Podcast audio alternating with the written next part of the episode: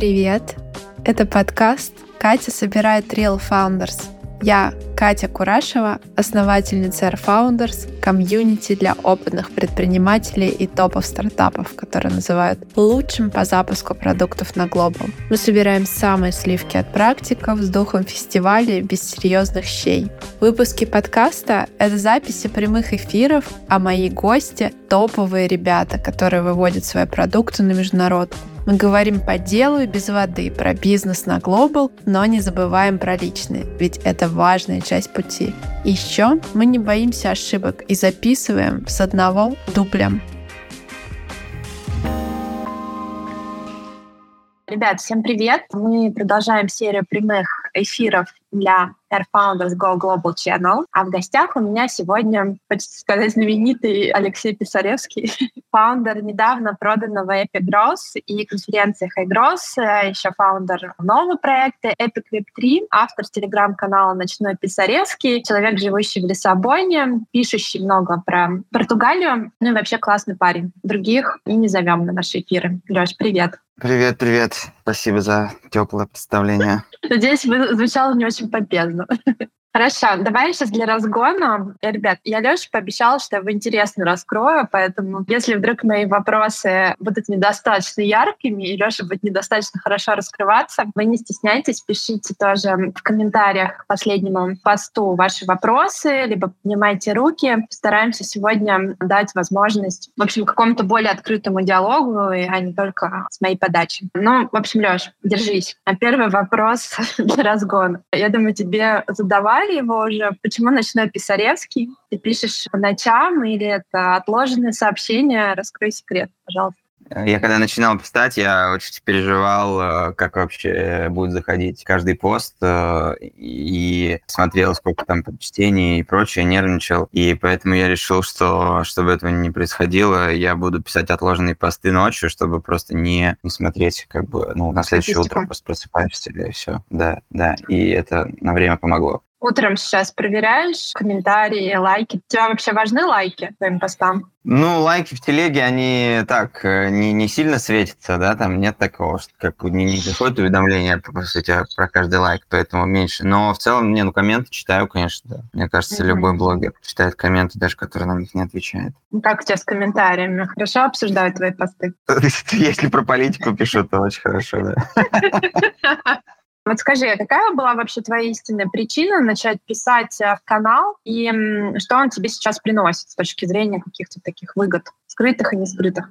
Ну, кстати, авторский канал продвигать проще. И если бы ты спросил меня совет, я бы сказал тебе назвать его канал, типа, канал Кати, там... Ночная Курашева. Ну, типа, да, серии, вот, и писать от своего имени. Даже если, ну, тебе как помогают там доктора, то все равно это проще. Можно писать как бы такие вещи, которые от лица бренда ты не будешь писать. Ну, либо, не знаю, либо два канала иметь. Слушай, чего? Да я канал заводил в первую очередь для себя, просто как бы куда-то загружать э, рефлексию, делать что-то регулярно. Вот. И сейчас это так, в принципе, и работает. То есть для меня это просто лучший способ как-то заземлиться, получить какую-то легкую дозу каких-то правильных гормонов, которые как-то правильно на меня влияют. Вот. И это, и это собственно, основная цель. Вот, побочные бизнес-цели, что там я могу продвигать проекты и нанимать людей через канал, ну, это да, но по сути, это как бы не основное. И это, если этот канал вести только ради бизнес-целей, если нет внутренней потребности писать, то я всем говорю, не надо не заводить канал. Ну, как бы, просто у меня есть такая потребность. Вот хочется. И она достаточно сильная, чтобы я через страдания, через которые проходит любой блогер, когда у него не пишется, когда у него там что-то, mm-hmm. что-нибудь еще. Я все равно через них проходил, и,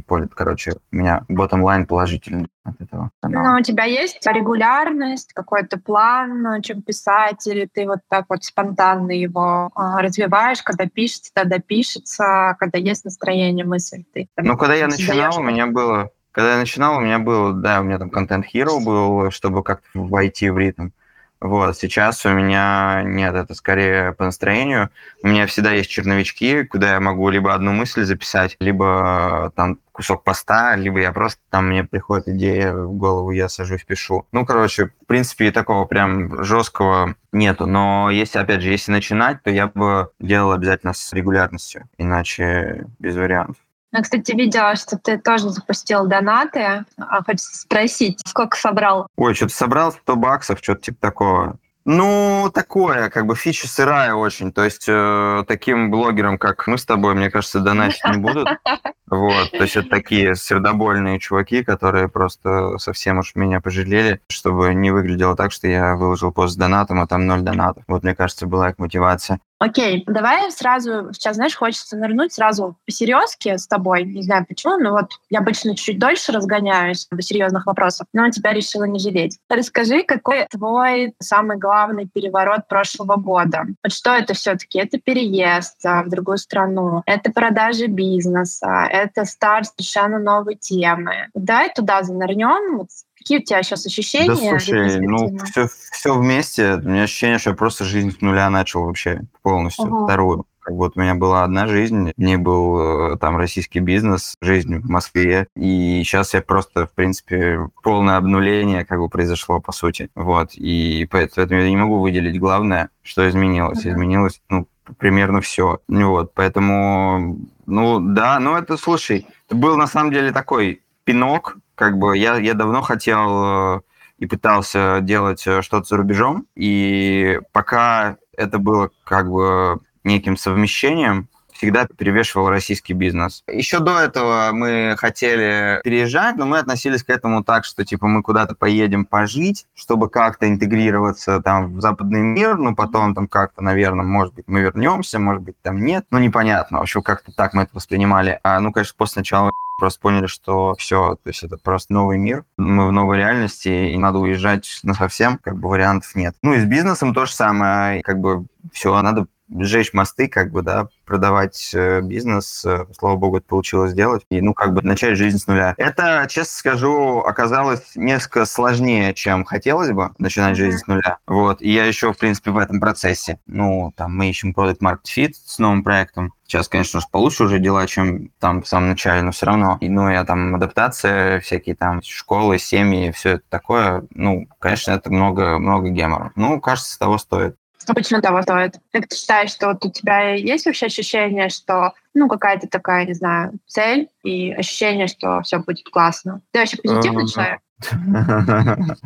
Э, я, мне, мне волнами. Волна позитивна, волна негативна. Как на картинке «Я умру бомжом» и там «Я успешный предприниматель». В крипте говорят либо в Агме, либо это в Агме, это we, we all gonna make it, либо ну, не в Агме. Вот, вот у меня так, один день в Агме, один день не в Агме. Вот. Но в целом у меня нет никаких сомнений, да, что правильное решение. Ну, просто, ну, ну опять же, по, по моим наблюдениям, уехали из, там, типа, продали бизнесы или там закрыли бизнесы в России, и уехали те, кто, в принципе, хотел и до просто не мог решиться там по разным причинам. Не уехали те, кто, в принципе, и не собирался. Ну, то есть в моем представлении это все такое, ну, то есть это супер индивидуальная штука, вот, но кто-то не, не готов вот в текущей как бы своей роли на текущем этапе жизненном не готов уезжать, даже если хочет. Ну, как бы нормально. Вот у меня так получилось, что, ну, как бы я, я и хотел давно, и вот просто это оказалось дополнительным стимулом. Ну, а слушай, а если бы по-другому сложились обстоятельства, вот, э, так скажем, не было бы февраля 22 года, ты бы вот уехал из страны и стал бы запускать что-то новое в контексте той темы, которой ты в России занимался, то есть это вот была бы какая-то модель эпика, или ты вот план скриптой вынашивал уже давно, и ты думал эту тему пойти и как бы...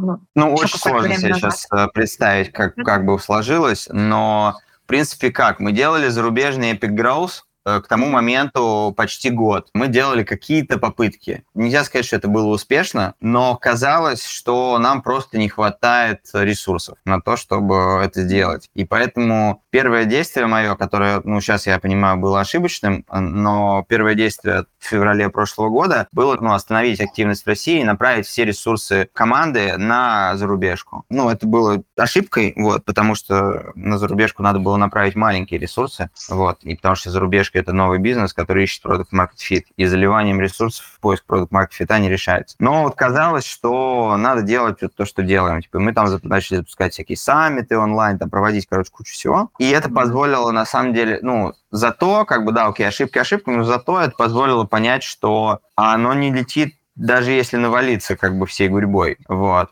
Пивот в Web3, он как бы случился благодаря тому, что не получилось быстрого успеха у зарубежного Epic Growth. Вот. И логика у меня была какая? Ну, всегда прикольно начинать что-то... Всегда прикольно, когда рынок тебе помогает. То есть Epic Growth там начинался, когда рынок продукт менеджмента был супер в зачатке, да, там канал Epic Growth был одним из первых там каналов по продукт менеджменту и продуктовому маркетингу. А, там мой предыдущий бизнес, э, там рекламное агентство по, для мобильных приложений, тоже начиналось там в 2013 году, когда все только зарождалось. И когда ты выходишь на новый рынок, ну, с Epic Growth, ну, мы столкнулись с тем, что там, ну, куча контента такого плана, как мы делаем. У каждого SaaS, маркетолога какой-нибудь SaaS есть какой-нибудь бложек, и он что-нибудь пишет. И, ну, как выделяться среди этого абсолютно непонятно. А Web3 какая-то новая тема, вообще непонятная никому, и которая как бы супер вообще в зачатке находится, и, ну, кажется, что будет расти. Вот. Это тоже, конечно, не факт, но, скорее всего, будет расти, так скажем. Вот, поэтому мы попробовали пойти туда, и, ну, пока, пока не пожалели, пока нам нравится эта индустрия.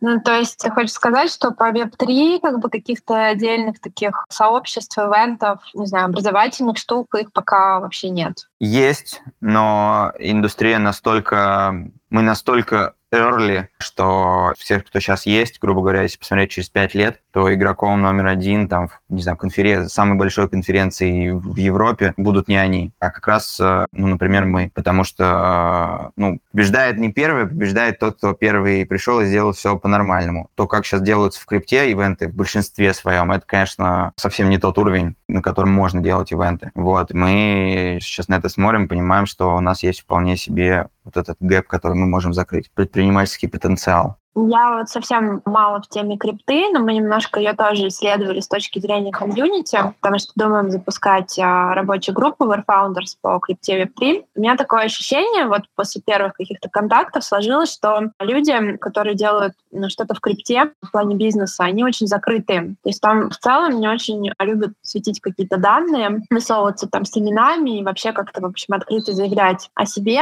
И вот тот риск, который мы для себя выделили в первую очередь, это то, что не получится такого трушного комьюнити и э, готовности, ну, что для нас, да, самое важное, готовности обмениваться информацией, делиться данными, э, как-то объединяться, да, для совместных проектов. Какое у тебя здесь впечатление, если вот э, сравнивать твою предыдущую целевую аудиторию, да, в рамках Эпика, да, в России, то есть, ну, я так понимаю, что это фаундеры, продукты, основной, да, массив, и вот текущая продукты, целевая аудитория. Продукты, да, продукты. Я бы не сказал, что они... Э, ну, то есть, да, комьюнити более закрытое, но когда ты в него попадаешь, когда тебя уже там считают своим, там все супер открыто, потому что на самом деле там нет вообще конкуренции. Там как бы все борются не друг с другом, а за то, чтобы случился масс adoption крипты. То есть там, чтобы криптой пользовались не 1% людей, а 10% людей. Вот. И тогда как бы всему, весь рынок очень сильно выиграет. Вот. Поэтому на самом деле комьюнити супер uh, welcoming, ну, то есть просто есть очень много скам-проектов, поэтому все настороженно относятся к всему новому. И мы тоже это на себе испытали. То есть все такие, чё, конфа,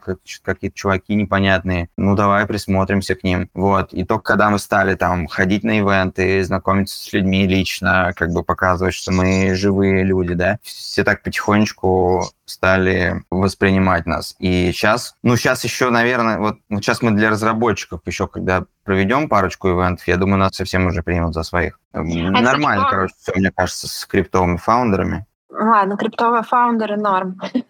Окей. Да. А, кстати, кстати, я помню, что ты писал или говорил, уже не, не вспомню точно, что ты, в общем, ходила на какие-то местные, там, лиссабонские э, крипто-ивенты, и, насколько я помню, у тебя там первые впечатления, ощущения были, что ты чувствовала ты себя там весьма куца, ну, то есть как будто back to school такой. По-моему, у тебя пост был на эту тему. Вот, что, ну, как бы было ощущение, что э, а, все сначала, с нуля, да, там, типа, в России, ну, там, у тебя, у меня супер нетворк, и ты как бы себя везде чувствуешь как в одеялке, да, то есть куда на какую тусовку не придешь, в принципе, тебя там куча людей знают, а если там не знают, то тебя там познакомят, да, тут же. Вот. А вот скажи, как у тебя сейчас ощущения? То есть вот вначале, понятно, пришлось с нуля, да, начать э, всю эту историю и ну, не самые приятные ощущения, скорее всего, испытывать. Вот э, как у тебя быстро получается вливаться в эту новую среду? Ну, сейчас получше. Слушай, сейчас получше. Ну, слава богу, ивент-бизнес, он э, такой, он очень быстро, быстро тебе позволяет, расширяет. на самом деле, налаживать э, коннект, и уже к нам приходят за интро, а мы их делаем. Вот. Ну, пока еще не очень много, конечно, но в целом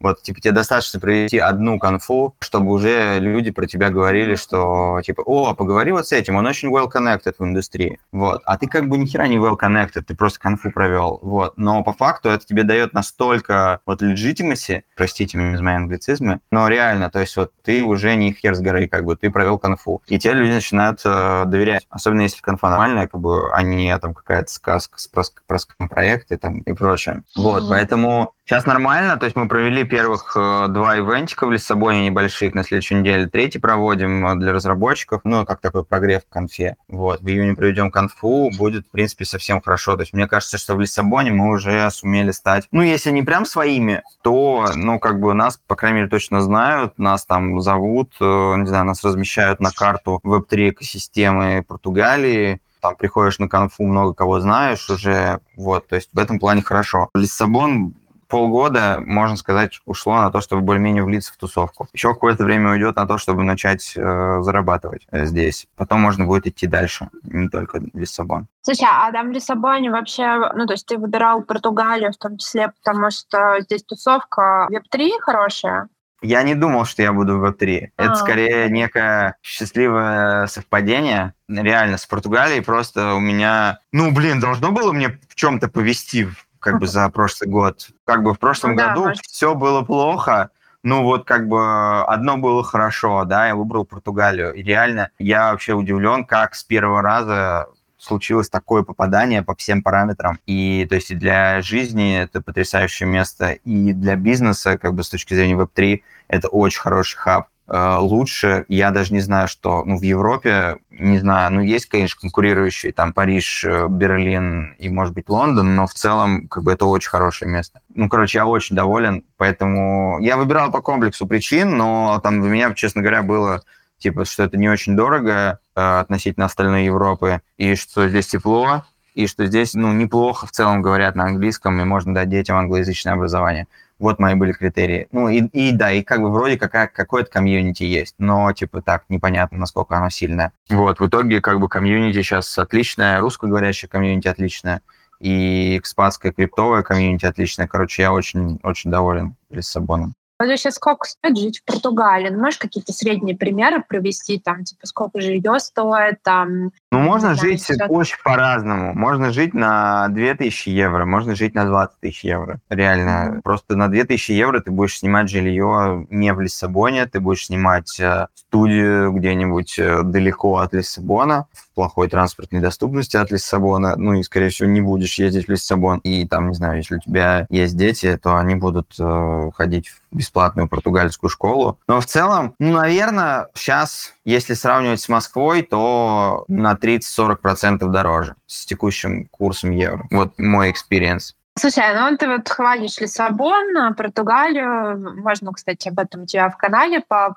по поиску почитать. Ты не раз, по-моему, писал. А вот скажи, а какие основные минусы? Ну, они же есть. Ну, смотри, португальцы кажутся достаточно ленивыми. Я не понял пока, в чем суть, почему так. То ли им и так хорошо, то ли они просто познали жизнь и не парятся, в отличие от нас. Но все очень медленно. Ну вот, например, мы сегодня ездили перед вот этим эфиром смотреть школу, и мы не посмотрели ее, потому что, ну, у меня был там типа ровно час, а директор школы опоздала на appointment на полчаса и мы просто не дождались ее и ехали. А здесь это нормально вообще. Все опаздывают. И очень сложно что-то там починить они не особо это умеют, они не обязательные какие-то. И, ну, я не хочу, я очень не люблю, когда как бы про какую-то нацию как бы говорят, да, то есть это какими-то попахивать не очень э, правильными э, штуками, но, но это тебе скажет любой вот, кто сюда переезжает. Просто наша ментальность, то есть мы привыкли настолько к быстрому темпу. Сервису.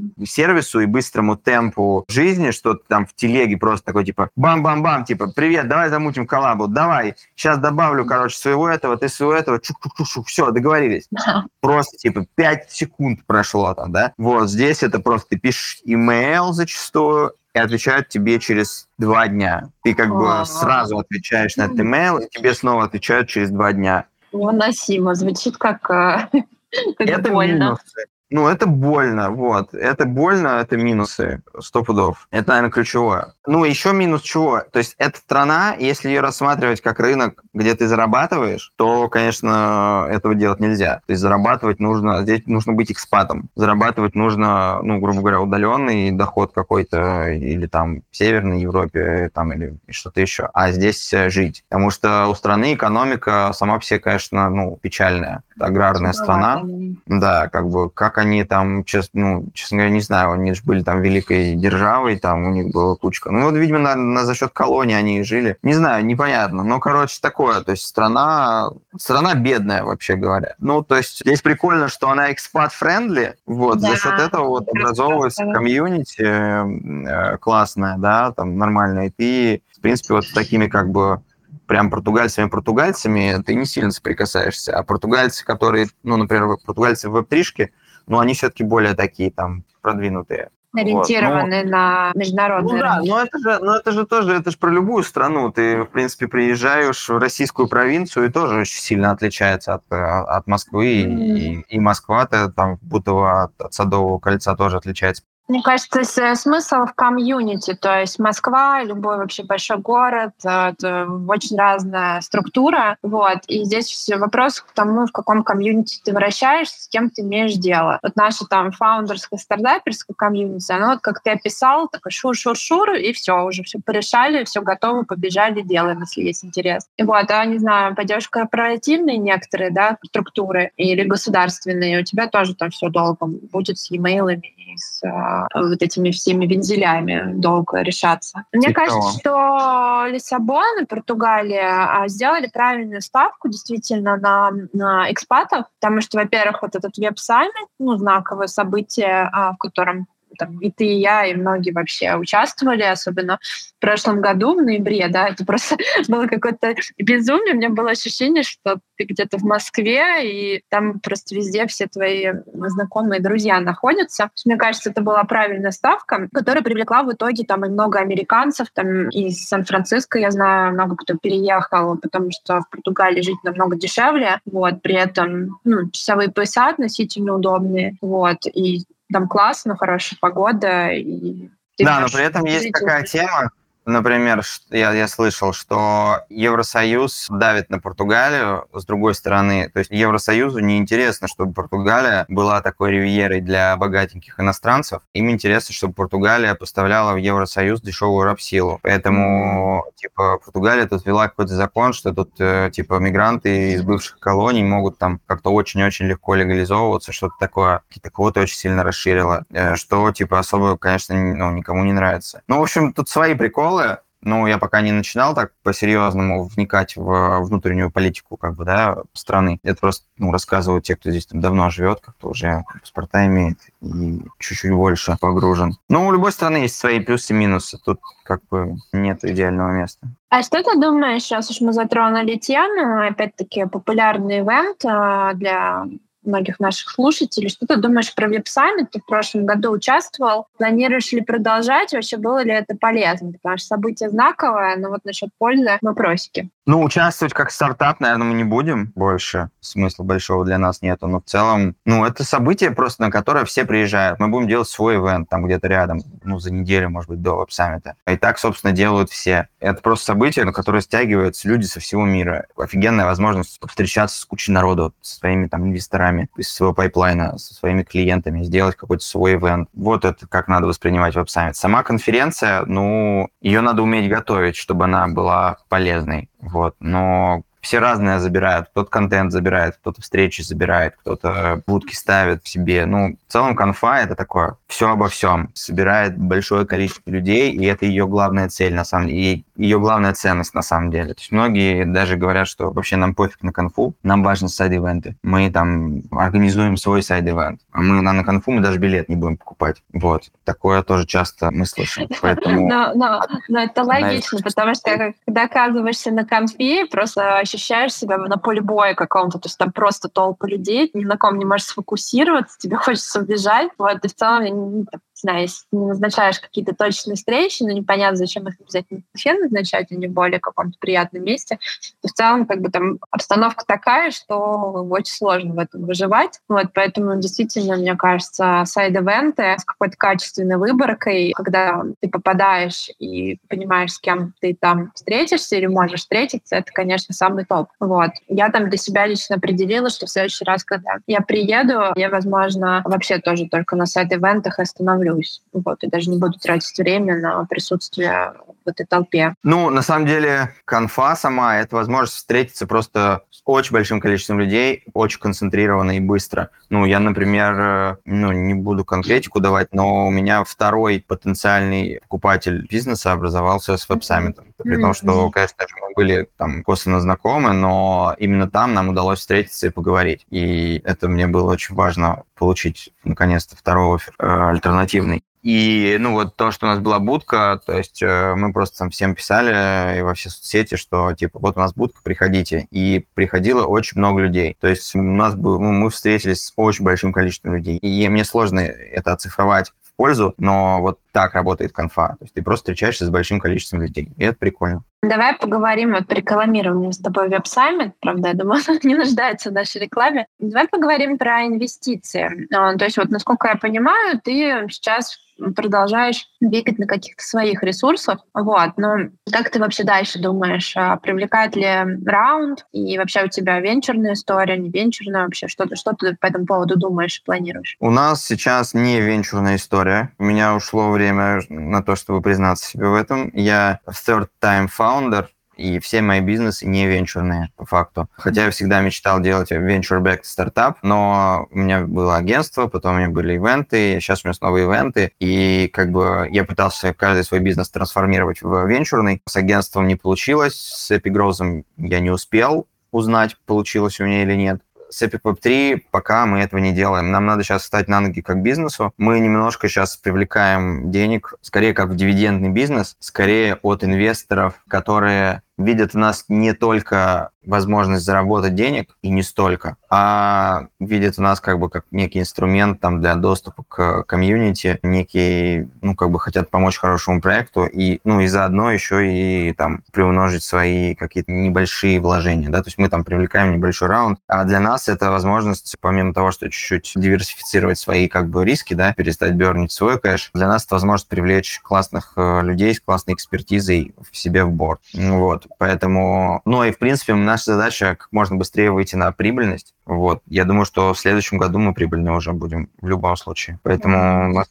не черный бизнес. А почему у тебя, кстати, вот, э, ну не почему, а вот чем обусловлено твое желание, было вот как бы мечта такая, да, стартаперская, делать венчурный а, бизнес, что тебя в этом больше всего привлекает? Ты знаешь, я не могу сказать. Я не знаю. То ли, ну, может быть, просто модно, типа типа модно, mm-hmm. и поэтому вот так. То ли это как будто бы интереснее, то есть у тебя больше есть кэша, который ты можешь бернить, соответственно, ты можешь какие-то более смелые штуки делать чем когда ты stay profitable. Ну, скорее всего, просто некое, да, представление, что вот ты такой, типа, true founder, если ты сделал какую-то большую штуку. Ну, как бы, типа, если хочешь что-то построить большое, ты должен строить это по венчурной модели. Вот. И, ну, как бы, амбиции и желание построить что-то большое. Прям большое-большое. Ну, как бы, пока прям большое-большое не получилось построить за мою предпринимательскую карьеру. Ну, может, получится еще потом. Я еще пока молод, у меня еще много бизнесов впереди. То есть это про такую ачивку, да? Ну, что я, типа, могу такую штуку сделать. Ну, типа, наверное, да. Кайф. Я вообще про это спрашиваю, потому что тоже, короче, постоянно к этой истории возвращаюсь. У меня даже близко не было пока темы, которой можно было хоть как-то под венчурную историю. Но вот сейчас тоже не покидает это желание. Вот. И спросила, потому что, правда, любопытно. Сама себе иногда не могу объяснить. Наверное, схожие с тобой ощущения. Хочется и себе, наверное, доказать, что могу, и то, что типа, кажется, что большую историю нужно строить венчурной модели, хотя, наверное, это не обязательно. Вот смотри, мы когда договаривались с тобой об эфире, ты мне сказал, что вообще ты не считаешь, что бывает выход на глобал. Вот я это тоже хочу поговорить, потому что давай подискутируем с тобой, потому что, например, моя платформа Air Founders, она как раз посвящена этой теме, этому вектору. Вот, и поэтому этот поинт я, конечно, не могу оставить без внимания. Объясняйся, почему нет выхода на глобал. Ну, во-первых, нет никакого глобального рынка, есть много-много-много локальных рынков разных. Какие-то более похожи, какие-то менее похожи. А во-вторых, ну, когда ты выходишь на новый рынок, не похожий на твой, по сути, надо просто признаться себе, что ты создаешь новый бизнес с нуля, у которого нет ничего общего с тем бизнесом, который у тебя сейчас есть. Тогда, может, что-то получится. Но ну, ты создаешь новый бизнес, соответственно, нужно выделить на него 100% ресурсов, не знаю, 99% ресурсов. А у тебя есть российский бизнес, он жрет ресурсы, он тянет на себя внимание. То есть э, либо, ну, там, как минимум из операционки выходить, если это реалистично, и запускать э, новый бизнес. Новый бизнес в стадии поиска продукт-маркет фита находится а там у тебя стадия скейлинга, скорее всего. У тебя конфликт интересов. Ты хочешь вложить рубль в российский бизнес, потому что вложенный рубль там через, там, не знаю, год принесет два, а вложенный рубль здесь, за рубежом, принесет тебе ноль, то, что ты его сожжешь. И ты как бы интуитивно вкладываешь в российский бизнес, продолжаешь. Ты ресурс вкладываешь туда по этой же причине. Плюс там сильно более понятные задачи, чем здесь. Продукт fit искать намного сложнее, чем поддерживать работающий бизнес. Даже если он тебя задолбал уже, и ты от него устал, то все равно это намного проще и приятнее. Плюс там постоянно какой-то головняк прилетает. Даже если ты из операционки вышел, там все равно постоянно какой-то говнище, которое тебе надо разгребать, и оно тебя отвлекает, сосет энергию. Это мой опыт, но это опыт э, всех практически фаундеров, с кем я общался – и, по сути, вывод такой, что нельзя просто, просто, просто нельзя э, запустить ничего за рубежом, не, не выйдя из своей российской истории. Я с тобой абсолютно согласна про то, что, мне кажется, невозможно сидеть на двух стульях. Я вот там даже по Founders, там по нашим участникам наблюдаю, что вот те, кто сделал ставку на выход из операционки полный там российского бизнеса и ставку, соответственно, на свой какой-то международный проект, международный рынок, они на самом деле, ну, с болью, с какими-то ошибками, но развиваются, у них что-то получается. А те, кто хотят э, и журавля в небе, и синицу в руках э, удержать, да, у них как раз э, глобал направление вообще очень сложно идет. Вот. Конечно, есть, наверное, исключения, но в целом это как бы моя насмотренность подсказывает, что это невыполнимая миссия, то есть э, ну, нужно либо отказываться, либо оставаться. Вот. А, но вот определение выход на глобал, знаешь, для меня, например, это штука про смену парадигмы мышления. Вот у меня она произошла как раз в марте прошлого года, и когда я очень четко поняла для себя, что,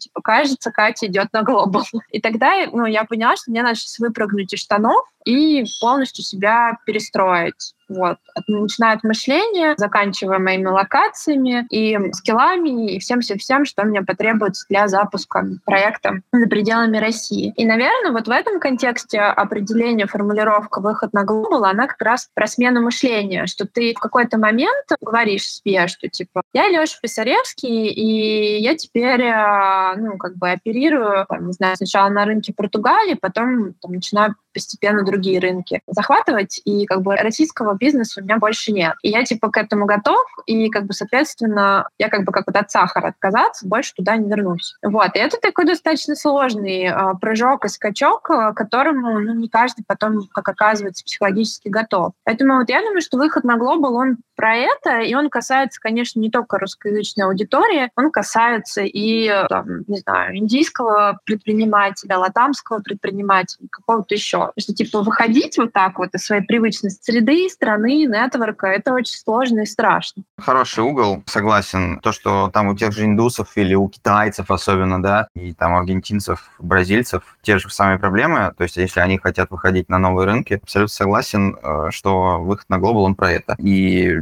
люди этого часто не осознают.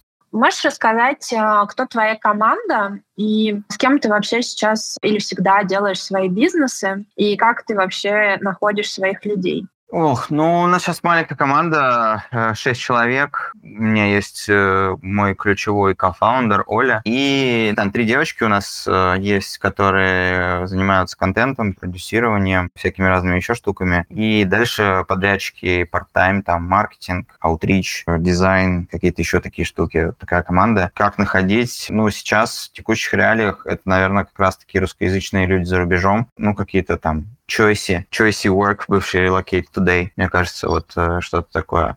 А ты вообще пробовал вот каких-то, или пока не смотришь в эту сторону, международных э, членов команды? Ну или планируешь в ближайшее время? Пока точно нет. Это на более поздней стадии, с моей точки зрения, надо делать. Ну, либо в самом начале, уже когда у тебя просто кофаундер, не русскоговорящий. Но, блин, это просто настолько повышает транзакционные издержки. Мы пробовали, мы в Epic Growth наняли типа а-ля Native. Ну, блин, ну мы намучились. Это вообще не оправдано. Смысла вообще никакого нет. Смысл появляется на позднем этапе, когда у тебя уже чего-то 50, и тебе, ну, тупо реально тебя просто слишком сильно ограничивает то, что ты русскоязычных людей нанимаешь. Хотя вот э, тот же Playrix, например, по-моему, сколько у них людей, я не знаю, ну, сотни точно, ну, так, так и живет весь с русскоязычными людьми. И это их, как бы, это их стратегия. Там этот э, рефокус, тоже там весь русскоязычный, по крайней мере, весь менеджмент. Ну, то есть э, это настолько снижает транзакционные издержки. Ну, вот мы сейчас думаем над одним партнерством, таким достаточно серьезным, стратегическим, типа с акселератором каким-то запартнериться. И я пообщался общался там с тремя людьми, один из них португалец, двое э, русскоязычные. Ну и там как бы вот с одним только русскоязычным у нас случился fit. И я понимаю, ну просто на какой-то на энергетическом уровне, и я понимаю, что с ним мы как бы, у нас хотя бы есть шанс. С другим русскоязычным чуваком не случился fit энергетический, вот. А уж тем более как бы с португальцем, да, то есть, ну, очень сложно, очень сложно. И это должно быть, ну, чем-то оправдано. То есть ты теряешь вот этот fit, должно быть ради чего? Ради того, чтобы там не знаю, он sales, допустим, да, ну окей, а тебе нужен sales в Штатах. Ну, sales в Штатах серьезный, стоит столько денег, что как бы не хочешь на самом деле его нанимать. вот, поэтому, может быть, лучше взять с хорошим английским как бы кого-то в Восточной Европе, условно, да? Ох, сейчас тебе, знаешь, если тут нас слушает кто-то из Air Founders группы B2B Global Sales, тебе тут с тобой тут поспорят. Эксперты, потому что вообще чаще всего, конечно, есть мнение, что без селза в Штатах, особенно читя дорогой чек, э, ты вообще никак и никуда. Да, вот. блин, а... фигня. По-моему, это все фигня. Без фаундеров в Штатах. Ну, как бы а зависит от стадии. Если ты ищешь продукт market fit и идешь на рынок Штатов, и у тебя B2B, ты просто сам должен быть в Штатах. Вот, все, как бы это... И ты будешь говорить на своем хреновом английском, это гораздо лучше, чем ты наймешь классного селза. Пока нет продукт маркет фита, нельзя масштабироваться. Если ты делаешь B2B продукт, и у тебя, то есть у тебя B2B sales – это ключевой бизнес-процесс. Ты его не можешь делегировать, пока ты сам не понял, как это работает. В Америке супер толерантно относятся к плохому английскому, и если ты продаешь им не bullshit продукт, а если ты продаешь дерьмо, то ни один sales крутой не вытащит эти переговоры. Поэтому, не знаю, ну, а на, на стадии growth, ну, конечно, но я думаю, что сейчас не слушает никто этот эфир из тех, у кого в Штатах бизнес на стадии growth, поэтому... Мы не знаем. Мы не знаем. Смотри, давай еще поговорим про офлайн ивенты и онлайн-ивенты. Тоже мы с тобой эту штуку обсуждали. Ну, насколько я понимаю, у тебя вообще стратегия по жизни, как говорится, делать, э, ну, идти всегда все равно через офлайн. Вот. И офлайн всегда присутствует в твоих, по крайней мере, последних продуктах. Вот скажи, почему ты топишь за офлайн и считаешь ли это каким-то неизбежным шагом, что это нужно обязательно делать? Или тебе так проще, ну, то есть, типа, офлайн просто классный инструмент наработанный, котором тебе все понятно, вот, и у тебя есть как бы схема, как через него можно действовать, собирать воронки видов. Слушай, ну опять же, все зависит от бизнеса. Если у тебя B2C-шный, чисто онлайновый проект, например, гейминг, или там, я не знаю, гемблинг, или мобильные апки какие-то, ну какой тебе офлайн? Зачем тебе офлайн? Как бы ты можешь сидеть вообще где угодно, на Бали, лить трафик на Штаты. Тебе не нужны ни селзы, ничего, как бы, ну, маркетолог, ну, маркетолога там на том же Бали можно американца даже найти. Как бы. Ну, в общем, суть в том, что никакой офлайн не нужен в B2C часто. Если ты делаешь B2B, чем как бы чем выше чеки в B2B, тем важнее офлайн. Ну, опять же, там B2B SaaS какой-то супер низким чеком 19 там, долларов в месяц с подпиской можно делать онлайн, наверное. Вот. Но я понимаю, я, я, опять же, как бы со временем я понял, что ну, я вообще B2B-шный на самом деле чувак, а не B2C-шный. Я, у меня все мои бизнесы, как бы, они про B2B, э, так или иначе. И я в этом как бы раскрываюсь. И, ну, а B2B, конечно, даже нельзя сравнивать, насколько лучше, когда ты с человеком хотя бы просто один раз увиделся. Хотя бы а если ты регулярно с ним видишь, ты живешь с ним в одном городе и регулярно видишься на каких-то метапах, ты уже обнимаешься, даже если он говорит на твоем языке, даже если у вас как бы никакого бизнеса вместе нет, но ты уже как уже старого друга его встречаешь, все, ты уже понимаешь, что он какой-то лежит чувак, потому что вот он здесь, как бы его все знают, он там со всеми тоже там что-то знаком и так далее. Вот. Ивент, когда ты делаешь свой офлайн ивент просто по импакту, по вот ничего не сравнится даже близко. Даже вот просто метап организовать, бесплатный метап за очень дешево, на который придут люди, это охренительнейший импакт. Ничего подобного в онлайне сделать нельзя в принципе, никак, ни с каким метаверсом, ни с чем вообще. Поэтому, ну, кажется, что с одной стороны это работает, с другой стороны это то, что там у меня и у Оли получается хорошо. Вот мы это и делаем.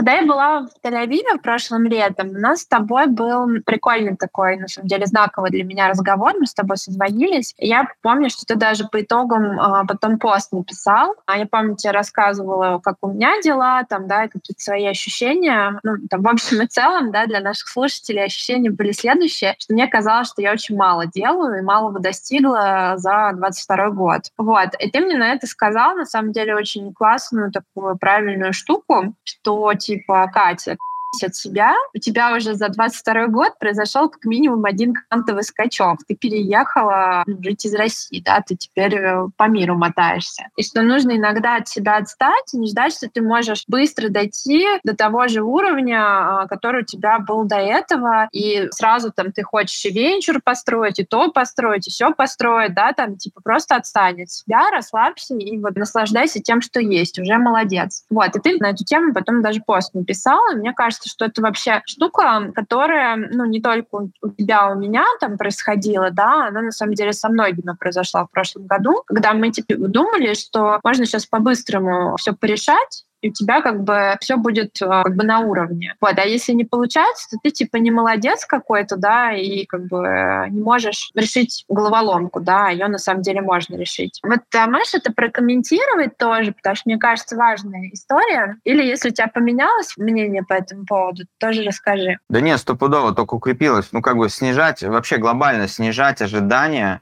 от э, скорости достижений в новых проектах, а следовательно, на новых рынках. Одна из ошибок еще Go Global, так, людей, которые делают Go Global, в том, что они думают, мы на самом деле думаем, что сейчас быстро будут результаты. Они будут на самом деле достаточно быстро, просто быстро в масштабах чего? Они будут просто через 2-3 года, а люди хотят через 2-3 месяца. В этом проблема. И бюджет закладывают на это. Мы, ну, то есть я эту ошибку совершал, блин, просто уже какой-то гигантское количество раз, у тебя нет ни продукт марк фита, ни протестированных гипотез, ничего, а ты почему-то считаешь, что через 2-3 месяца все у тебя уже, уже будет хорошо. Мы там в Mobile выходили на рынок Китая. Почему-то ожидали в первый год уже выйти в плюс. Ну, это бред. Ну, это просто я сейчас... Я, я, я не понимаю, как бы, ну, как можно было это сделать. То есть просто, ну, вот это... это... Но После этого я совершал эту ошибку как бы как минимум дважды, да, то есть я год назад ресурсы всей команды запустил на Hey, hey Growth зарубежный, да, и ожидал, что через 2-3 месяца она выйдет в плюс то, к чему мы там пять лет шли в Epic Growth, да, на, на, на российском рынке. И сейчас в Epic Web 3, когда мы там запустили конференцию, мы ожидали, что вот сейчас с первой конференции мы там уже mm-hmm. типа зажжем. Ну, то есть я продолжаю, продолжаю как бы совершать эту ошибку раз за разом. Очень как бы э, люди, как люди переоценивают то, что они могут сделать за один год и недооценивают то, что они могут сделать за 10 лет. По-моему, цитата Цукерберга. Вот. Это вот супер правильно, реально. За год ты откроешь юрлицо, в новой стране. Ну, ну, как бы, ну, ну, вот серьезно. Разберешься с налогами. Да, да, да, да, да. Вот, и дай себе три года. Вот, и типа, и дальше следующий вопрос. А у меня эти три года вообще есть? Мне есть, что есть эти три года? как, как бы, и это самая большая проблема. И люди такие, ну, я тогда не буду пока отказываться от российского бизнеса. Я пока, потому что мне надо там три года. Нет, чувак, три года это как, вспом, помнишь, как ты запускал свой первый бизнес в России? Когда ты 24 на 7, и пока у тебя не было продукт маркет вот таких три года имеется в виду. Не таких, когда ты 10% выделил на этот бизнес и нанял одного проект менеджера И люди такие, о, блин, черт, я не такой хотел Go Global, какой-то полегче. Как бы я к этому, наверное, сейчас не готов. А что для тебя квантовый скачок тогда 23 года будет? Что было бы в идеале? Выйти на безубыточность. Реальный скачок? В смысле, реально ли его сделать? Да. Да, вполне реалистично, да. Ну, сейчас понимаю, что ну, ну, надо будет много поработать. На самом деле, ну, провести первую конфу сильно легче, и в идеале провести вторую конфу недалеко от веб-саммита, заработать денег mm. уже. А монетизация будет на билетах, а спонсорстве? Или вход да. бесплатный? И у нас два типа ивентов есть с бесплатным входом только на спонсорах, и есть как бы с платными билетами плюс спонсорами. Мы пока не знаем, какой именно мы будем. Ну, то есть, но если делать прям большую конфу полноценную, то, скажешь, с платными билетами, да, с mm. полноценными платными билетами. Либо просто сайд-ивент. Ну, посмотрим. Вот на ноябрь еще мы пока не определились до конца. У нас сейчас большие планы. Мы делаем на следующей неделе ивент для разработчиков, потом мы делаем конфу ну, такого более широкого, широкого плана. В июле мы делаем ивент для DeFi индустрии, в августе мы делаем онлайн хакатон и конфу для разработчиков. В сентябре мы делаем в Сеуле ивент, рядом с корейской а. блокчейн-неделей. У нас в Сеуле одна из девочек живет, вот, и мы решили это использовать. И сеульская блокчейн-экосистема очень прикольная. В октябре, возможно, мы делаем еще один онлайн там на другую тему, и вот в ноябре мы делаем прям конфу. Да, еще это командой 5 э, человек full time, вот. Но это вот так, типа, ищется продукт fit в моем представлении. Вот, типа, ты делаешь до хера всего, просто кучу гипотез тестируешь. Небольшой а, командой. Вот, да, небольшой командой. Вот так может получиться. И то еще не факт, как бы, что получится. Ну, я согласна, да. На самом деле, вначале, мне кажется, иметь такую, ну, важно, концентрированную команду, где каждый такая звездочка, вот, но там не бояться руками все делать и не идеально делать на самом деле, но больше гипотез проверить, вот, посмотреть разные каналы, и это как бы увеличивает сильно шансы найти что-то, что может получиться. Слушай, а знаешь, еще какие-то последние темы, на которые хотела бы поговорить в рамках нашего эфира. Ну вот а, ты тоже, как и я, отслеживаешь на самом деле такие комьюнити-based продукты, и мы с тобой тоже их обсуждали. В Штатах это супер тренд. Вот я сейчас только что вернулся из Штатов. А в европейскую часть я там со многими общалась, и там, когда говоришь вот комьюнити для фаундеров, мы генерим контент, платформа, вот какие-то ключевые такие хэштеги, все такие, вау, класс, там, типа, тебе миллион контактов еще да, кто тоже что-то похожее делает или с кем было бы полезно на эту тему познакомиться. Вот а в русскоязычной среде а, такое ощущение, что много, ну, у меня на данный момент много скепсиса а, на тему комьюнити-based продуктов, что кажется, что это какая-то, что, что это не может быть серьезным бизнесом, что это некая такая побочная халтурка к и основной деятельности. Ну, там и многие на самом деле, кто делает комьюнити, ну, это их какая-то такая вторая задача, да, есть обычно какой-то основной стрим движения. Вот. Но тем не менее, там в Штатах опять-таки такие проекты, как, например, Beyond Deck, да, привлекали достаточно неплохие раунды. Вот. И в целом, ну, очевидно, что тренд в эту сторону есть. Вот что ты думаешь про перспективы community-based а, историй? Вот, веришь ли ты в это? И вообще считаешь, насколько это успешно по бизнес-моделю? Ну, давай так. Community-based продукты или бизнес, основным продуктом которого является комьюнити. Да, да, да, да. Комьюнити да, как, да. Спасибо, комьюнити как бизнес. Комьюнити да, как бизнес, по сути. Смотри, я думаю, что это отличный бизнес, но это плохой стартап. А, я просто думаю, что надо честно себе признаваться в том, что это не венчурная история. Это, это отличный бизнес, и это способ зарабатывать иногда много, но это не стартап просто. И OnDeck, ну, понимаешь, а, то, что OnDeck сумел как бы продать своим инвесторам историю про то, что они сделают из этого венчур, это говорит не о том, что эта модель венчурная, а о том, что он дек хорошо зарейзил. И опять же, можно на самом деле проследить, почему он хорошо зарейзил. Потому что, собственно, он собрал комьюнити, в том числе этих инвесторов. Ну, до пандемии. Вот. Ну и до пандемии он зарейзил, надо сказать, что это тоже а, такой момент. А, ну, в том числе, да. да. Да, Ребят, да, да. кстати, для тех, кто не в курсе, чтобы вы понимали, про что мы с Лешей говорим, OnDeck — это очень похожая штука на мой AirFounders, а, или AirFounders похож на OnDeck. Я сама была в шоке, когда в августе про этот проект узнала. Там очень похожие а, модели у нас. Сделать из этого стартап, ну, наверное, можно, то есть мы с тобой говорили, да, там про платформу, что-то такое, но я не уверен, что надо. Ну, как бы то есть, понимаешь, магия комьюнити теряется при переходе через число Данбара. Там оно там разное, а там вот там, не помню, 100 там, до 300, по-моему, что-то такое. Вот, и все. Комьюнити не масштабируется так хорошо. Вот, но 300 человек э, комьюнити, каждый из которых будет платить тебе тысячу, например, долларов в месяц, это 300 тысяч долларов в месяц. Это, это хороший бизнес очень. Но при этом, вот как раз ты говоришь, community-based э, продукты, ну, как бы любой продукт должен быть community-based. Ну, то есть у любого продукта, да. вокруг любого продукта должно быть комьюнити. И тут, ну, для меня вывод здесь такой. Либо я делаю только комьюнити, и это у меня и есть бизнес, как бы, ну, я делаю ивенты, по сути. Я делаю комьюнити и монетизирую его через ивенты. Вот. А, то есть мой продукт – ивенты. Твой продукт, э, скажем, так, больше про контент. Комьюнити плюс и, контент, и, да. И комьюнити, да. Мой продукт комьюнити плюс ивенты, твой продукт комьюнити плюс контент. Ну, грубо, да, там, понятно, у меня есть контент, у тебя есть ивенты, но если очень грубо, то так. Но это все не про масштабируемость. Э, либо мы придумываем какую, ну, то есть и мы, мы окей с этим, мы не делаем венчурный бизнес, но мы, мы же понимаем, что такие бизнесы, как у нас с тобой, они генерят огромное количество коннекшенов, и они генерят огромное количество доверия и как бы, ну, личного бренда бренда. Поэтому это дальше возможность на базе этого строить что-то еще. Например, венчурный фонд, например, акселератор, например, там, платформу образовательную, whatever. Но, то есть, как бы, это, собственно, и был мой тейк основной, когда я тебе говорил, что, типа, делай то, что ты делаешь, и это уже неплохо.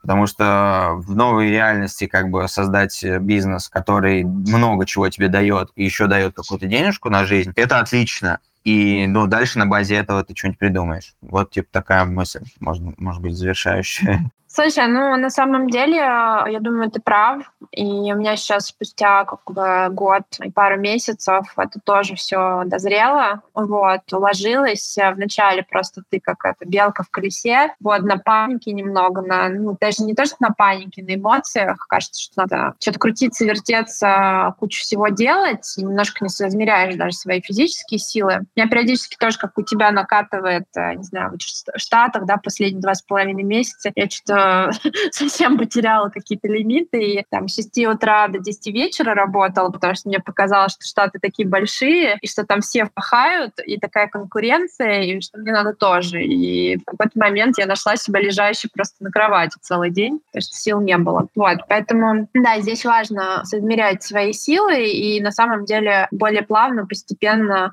подходить а, к развитию. И, наверное, круто выстроить сначала дивидендный маржинальный бизнес, который тебя будет кормить, а потом уже переходить к мечтам про те же венчурные истории. Очевидно, что сейчас там инвестируют не очень хорошо, даже в эти венчурные да, истории. Да, да, еще и рынок плохой, как бы, да. То есть сам Бог велел как бы сейчас делать дивидендные бизнесы. Ну вот, да, Илья Королев, который у нас тоже был на прямом эфире из Free, он, собственно говоря, про это тоже говорил, что сейчас ценятся бизнесы, которые сами умеют зарабатывать деньги, и потом уже туда можно позвать инвесторов. Последний вопрос тебе задам, Лёш. Он у меня такой фирменный. Я всех спрашиваю. А вот скажи, кто, на твой взгляд, самые такие яркие, ну давай, русскоязычные фаундеры, если таких нет, а, ну, 22-23 года. Если таких для тебя нет, назови других рынках. Вот, в общем, скажи, за кем ты подглядываешь сейчас активно. При этом это не обязательно про какой-то супер масштаб бизнеса, но вот тебе как бы интересно, любопытно, что эти люди делают. Честно, ты вот написала в посте, что у тебя последнее время нет э, сил и времени за кем-то следить. У меня похожая история, если честно. Я мало за кем подглядываю.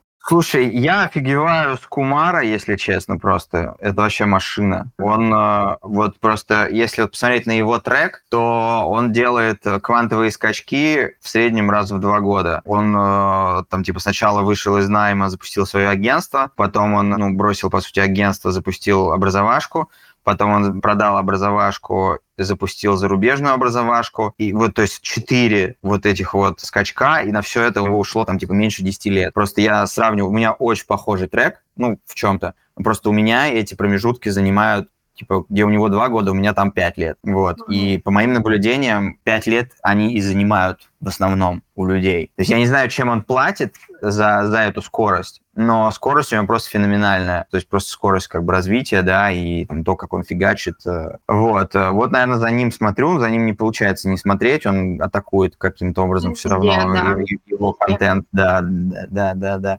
Мне понравилось, что сделал Паша Шишкин, наш с тобой общий знакомый. Чувак, короче, признался себе честно в том, что он не вывозит всю эту предпринимательскую херню, особенно в 2022 году, и пошел в разработку обратно, короче, то есть он когда-то там давно кодил, он говорит, я такой, говорит, счастливый, я, говорит, давно таким счастливым не был, и это просто, блин, это такой респектос вообще, это... Блин, я согласна. Я так, я так завидую, если честно.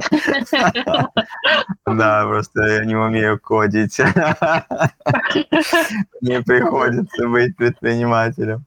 Да, когда наш язык, понимаешь, э, наше это основное оружие. Да, да, типа Слушай, я с тобой согласна. Это, кстати, офигенно а, дать заднюю, когда ты чувствуешь, что ты не вывозишь, и, ну, как бы нету сил, ресурса, и а, на самом деле я вообще не считаю, что, типа, вот есть какая-то, знаешь, такая престижная клуб привилегированных, да, чуваков, а есть что-то там, типа, что менее круто. Мне кажется, вот намного важнее быть в контакте с своим внутренним я, да, и ощущением, что от чего ты действительно кайфуешь. Ну, то есть покуда ты кайфуешь от предпринимательской деятельности, вот я, например, кайфую, реально, это прям мое, вот, хотя у меня мотив там деньги. это не самый главный такой аспект, мне там другие вещи прельщают. Я типа кайфую, и я прям понимаю, что я вот никем другим сейчас быть не могу. Но это не значит, что это не изменится спустя какое-то время, может, я какие-то свои чифки там соберу. Мне кажется, что у тебя тоже похожая история. Не знаю, ну, может, ты рассматриваешь какие-то еще другие варианты. Мне кажется, ты, ты очень такой органичен а, в этой роли. Да, слушай, в целом, да, ну просто, ну, как бы предпринимательство кайфово, когда получается. Когда не получается, не кайфово. Все просто, как с любым, мне кажется, делом.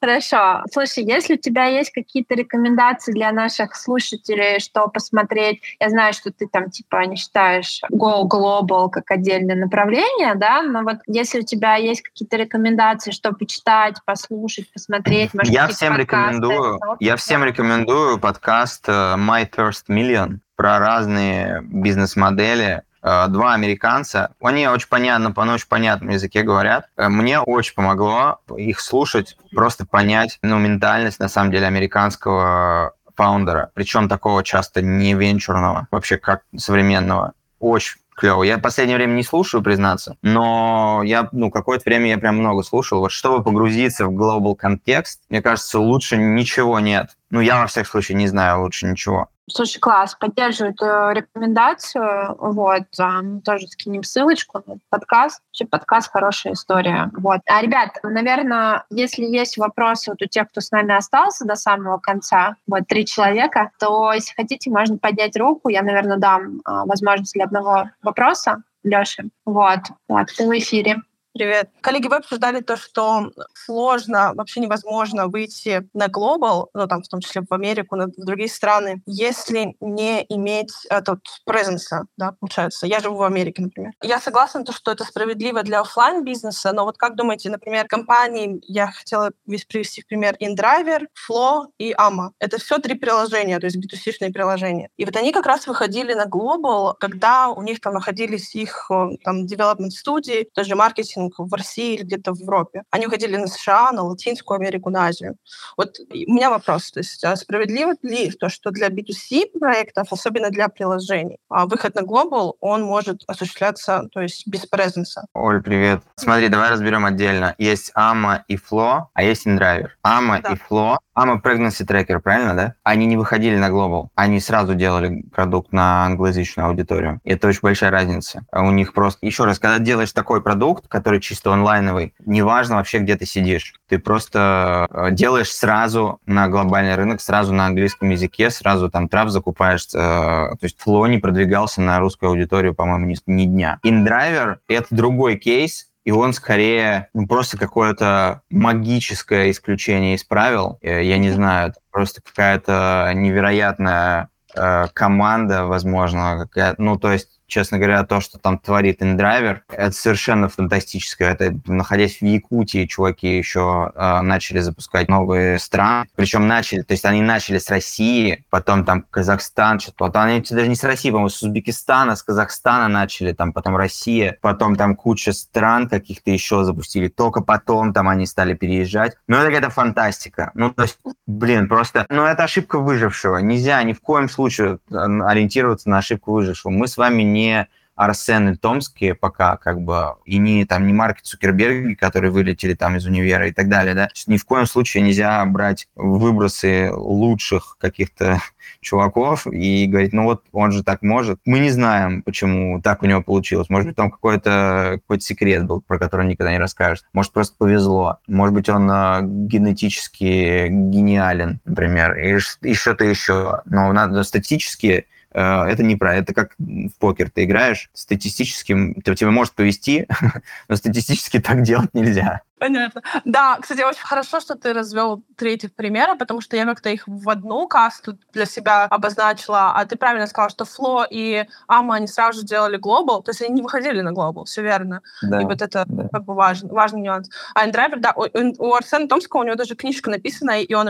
ну, я была на конференции один раз э, вместе с ним, и тоже как-то мне так повезло, что маленькая была аудитория, и мы общались. И он рассказывал, что он как раз-таки с этой книжкой приехал в Сан-Франциско, пошел к инвесторам, инвестор прочитал его книжку и дал ему раунд. То есть, как бы, нестандартный такой подход к рейзингу. Спасибо большое, коллеги. Да, прикольно, прикольно. Спасибо большое за вопрос. Да, Кайф. Кто нас дослушал Спасибо, до конца. Да.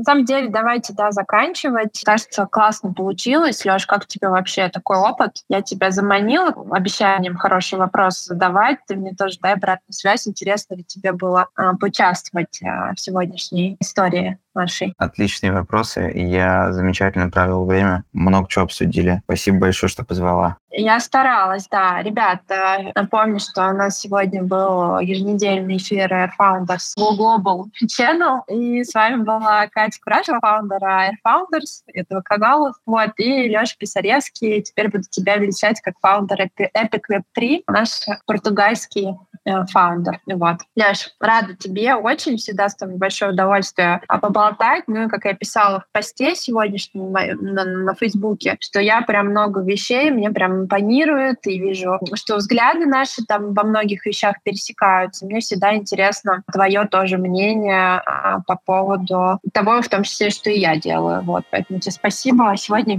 сегодня мы еще заодно поговорили про Air Founders. Спасибо, взаимно. Мне тоже очень приятно. Спасибо всем, кто дослушал нас. Всем пока. Пока-пока.